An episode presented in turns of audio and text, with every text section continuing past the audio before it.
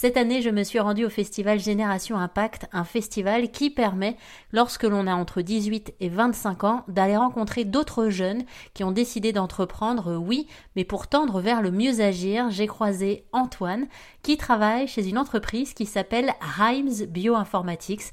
Je suis désolée pour euh, l'accent anglais. Cette entreprise est en train d'étudier des solutions alternatives aux antibiotiques. Je laisse Antoine vous expliquer. Eh ben, chez Rhymes Bioinformatics, on étudie l'ADN de virus qui peuvent tuer les bactéries et cette étude, en fait, ça permet d'aider des laboratoires de recherche à trouver des alternatives aux antibiotiques. Euh, et pourquoi est-ce qu'on a besoin d'alternatives aux antibiotiques? Parce que c'est notre arme principale de lutte contre les bactéries euh, pathogènes et que cette arme est en train de s'émousser parce que les bactéries s'habituent aux antibiotiques. Le virus que vous avez trouvé s'appelle comment? Alors du coup, nous, c'est pas vraiment un virus qu'on a. Enfin, c'est les autres qui trouvent le virus. Ça s'appelle juste un bactériophage. Et après, vous, vous êtes en charge de déterminer si c'est un bon bactériophage d'un mauvais. Tout à fait. Euh, en fait, on, étudie leur ADN et euh, quand on euh, en fait, dans l'ADN, il y a écrit ce que fait le bactériophage. En fait, c'est assez passionnant à, regarder. En fait, c'est un peu comme du papier à musique.